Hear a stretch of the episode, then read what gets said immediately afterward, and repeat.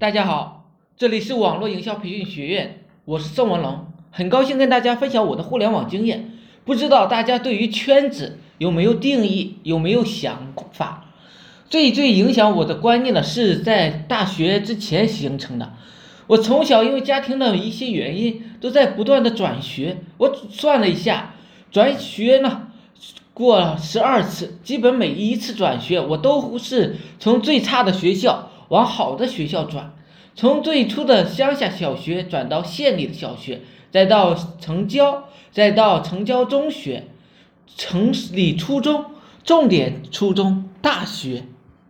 迄今为止啊，在任何的班级，我几乎就没有当过前五名，就算是前十名也是很少。现在很多人都觉得我比同龄人要做的很多，城市很多，认为我应该是一个聪明的人。但是其实从小我就觉得自己智商是不太好的，一般情况下总是徘徊在一个班的十到十五名之间，从来没有变过。直到我发现一个秘密前。我也一直认为，我能考进前十名就是我的潜力上限了，我的水平就应该是这样，也从来没有觉得这个观念错过。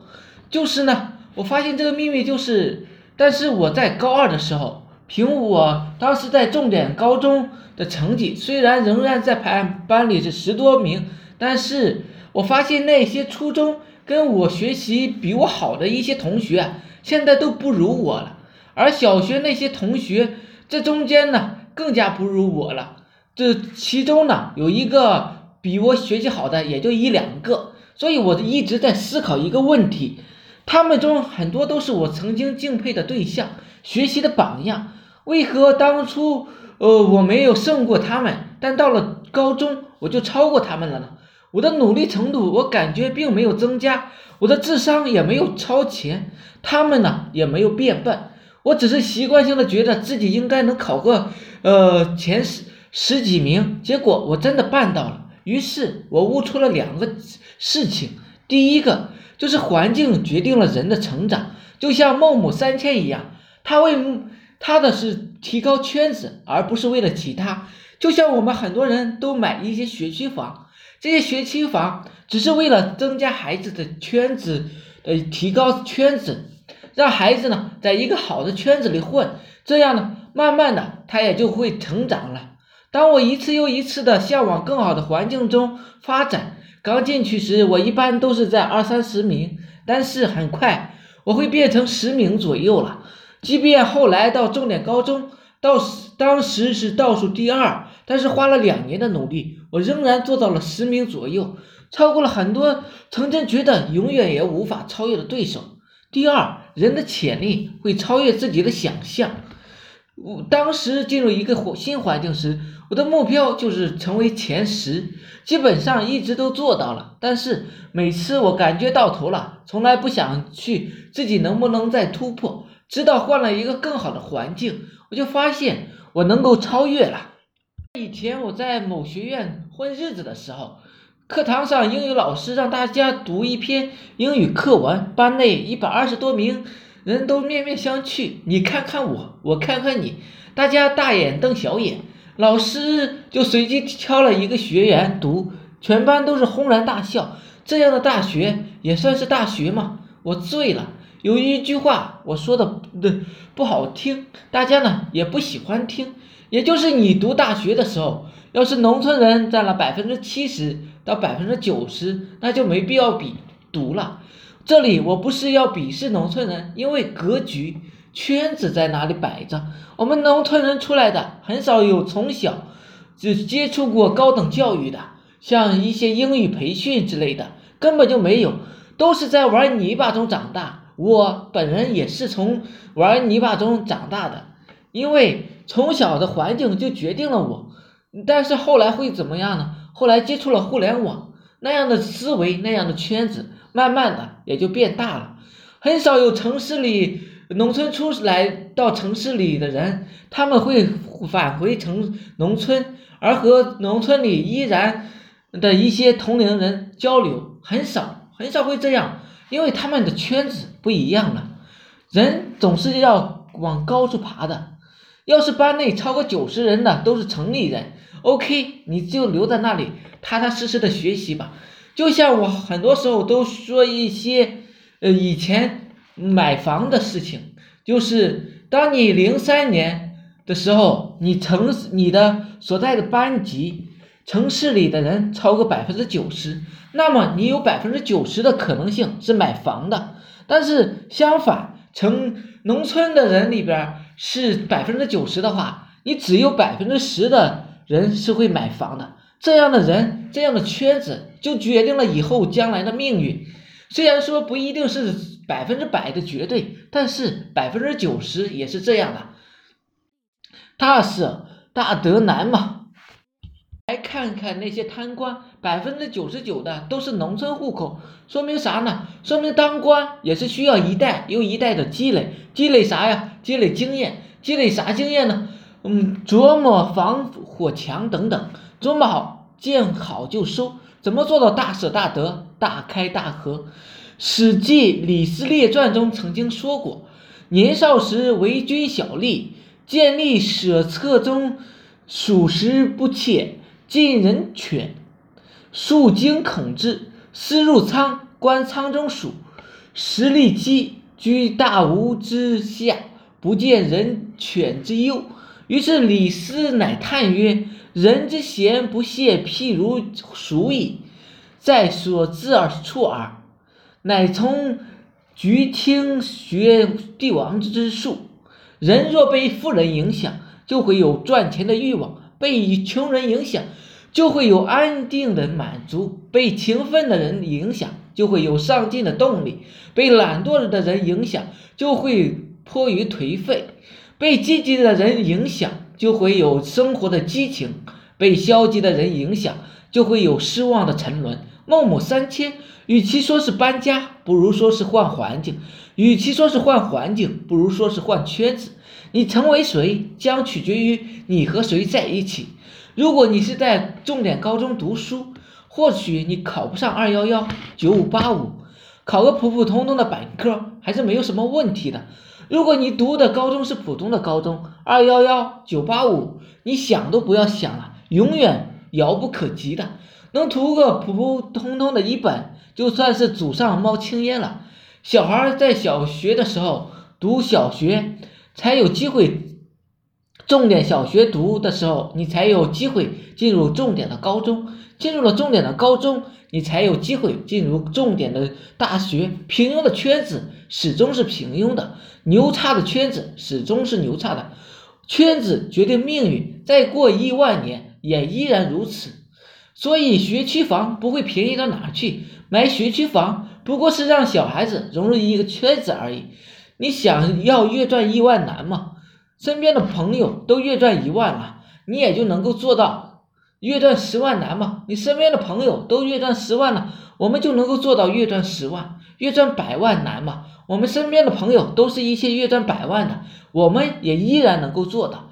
是我们的圈子决定了我们的命运，我们的命运跟自己的努力很多时候关联不起来，关联性也不大。挖项目就是靠。挖靠谱的人，而不单纯是靠关键词，或是是做顶层的设计，也就是我们选择了圈子，融入了圈子的能力，将决定我们的人生高度，而不是我们自己死磕呀、自残呀，决定自己的人生方向。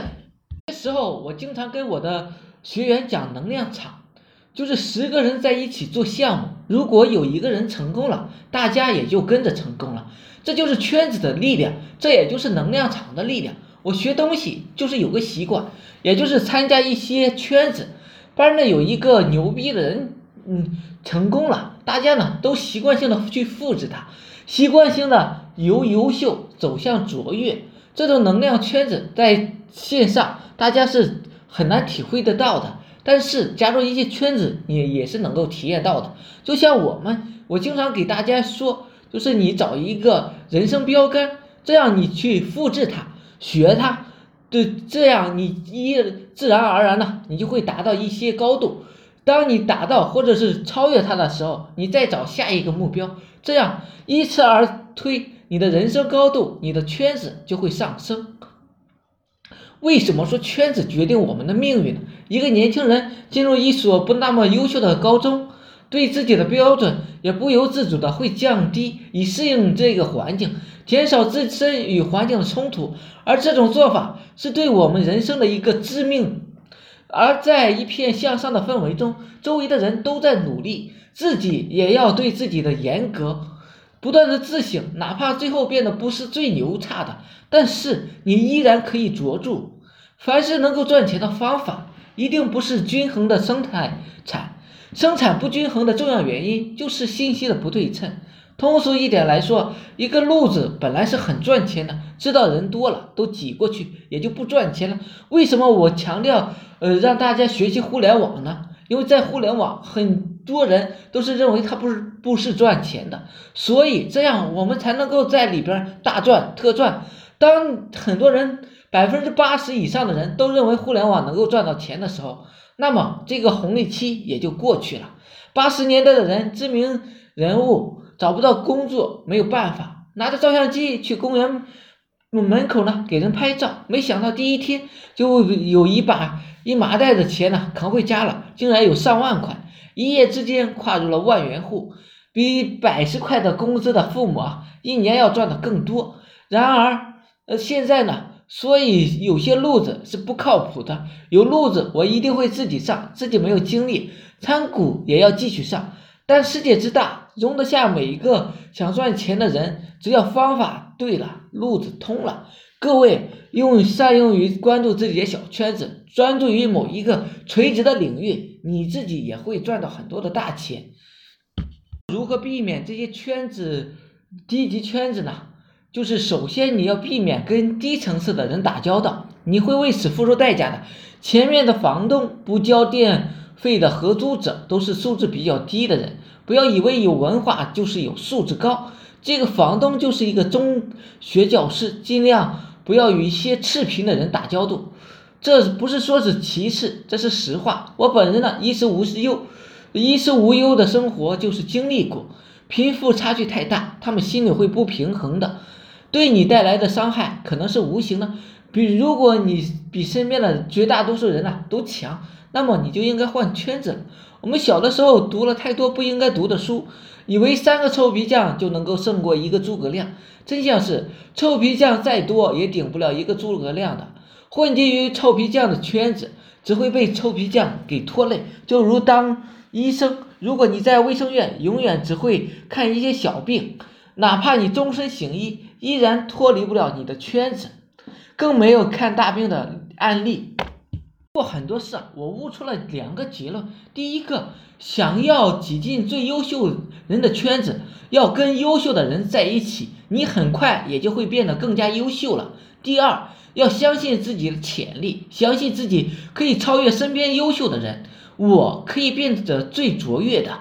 当我领悟掉那两个原则之后，我高三非常的努力，朝着最优秀的人生目标而努力，但是，毕竟时间有限。我与第一名差距实在是太大了。尽管我努力，但是我并没有达到一些最卓越的理想，因为我知道最跟最卓越的人的差距，所以我会更加决定自己的努力，所以立马会给自己定一个目标，是，比如学会打五笔字等等等等。这里呢，我想给刚毕业的一些学生，就是你要成为一个强强者。就要挤进强者的圈子中，所以一直以后我就开始踏入社会。那个时候我开始认识社会上的人，明白了很多商业上的事，明白了人与人之间的沟通技巧。以前我很单纯，很自我，而现在懂得了人性的细微想法，可以跟别人很好的去沟通。这时候，曾经一些朋友回到了我的身边，我感受到了自身拥有了正的能量。而这些积极的能量一直掩藏着，并没有开始爆发。那个时候，我努力的表现自己，努力的帮助别人，不为曾经嗯自我追逐名利。我发现我洒脱了，朋友们都喜欢跟我交往，每个人都开始跟我聊天，并且聊得非常轻松。越来越多的人开始对我倾诉，愿意把责任交给我承担。要知道，以前我常常经跟别人倾诉的。所以说这些东西就是通过自己的实践，你可以很好的去沟通，提高自己的圈子。再比如说，年入十万的律师，呃，趋于生存的压力，终日关注的是手头的案件，思考的是如何吃透相关的法律法条，如何找到下一个客户。年入百万的律师已经迈入了中产阶级，更多的是关注自己如何扩展自己的社交圈，如何维护好自己现有的地盘。而年入千万的律师呢，已经实现了财务的自由，在看清律师。行业的发展趋势，并且提前做好了布局的同时，又能开拓跨行业的思考与实践，不争一时的气氛，呃，大格局要有大气量，不图一时之乐，大格局要有大抱负，不单避责任，大格局要有大气魄。像某些是律师是一个典型的与人打交道一个行业，要把自己推销出去，就要获得更好的人脉。经营更好的人脉，社交能力包括其社交意愿、社交意识和社交的技巧。社交高手一定具备有积极主动的社交意愿、敏感的社交意识和熟练的社交技巧。年入十万，往往呢，呃，在社交意愿、技巧和意识中缺少一项。百万的律师呢，会有一个加强版；千万的律师呢。会懂得一个上乘之道，大部分人努力的程度之低啊，远远没有需要拼天分的一个程度。就说句非常有道理的话，就是年入十万的律师在自律上，呃，常与人无二，被懒惰打败并不新鲜。年入百万的律师呢，有很强的自律意识，做事非常的强调执行力，有能够克服自己懒惰的执行。能力年入千万的律师呢，往往把自己的工作当成乐趣，可以几十年如一日的全身心的去付出。好了，今天呢就讲到这里，希望呢对大家有所帮助，有所启发。希望呢大家努力的提高自己的圈子，想要获得更好的发展机会啊，也大家也可以加入一些社群的圈子，比如在互联网上，其实是有很多项目适合大家的。大家呢可以去听一些免费的东西，也可以自己付费加入一些圈子，这样呢。但是我建议大家呢，还是别走一些免费的路径，毕竟免费的东西没有太好的。像我们的免费九年义务教育，有几个学生他是珍惜的，通常都是三天打鱼两天晒网，很少有人能够有所成就的。好了，今天就讲到这里，我的微信是二八零三八二三四四九，谢谢大家。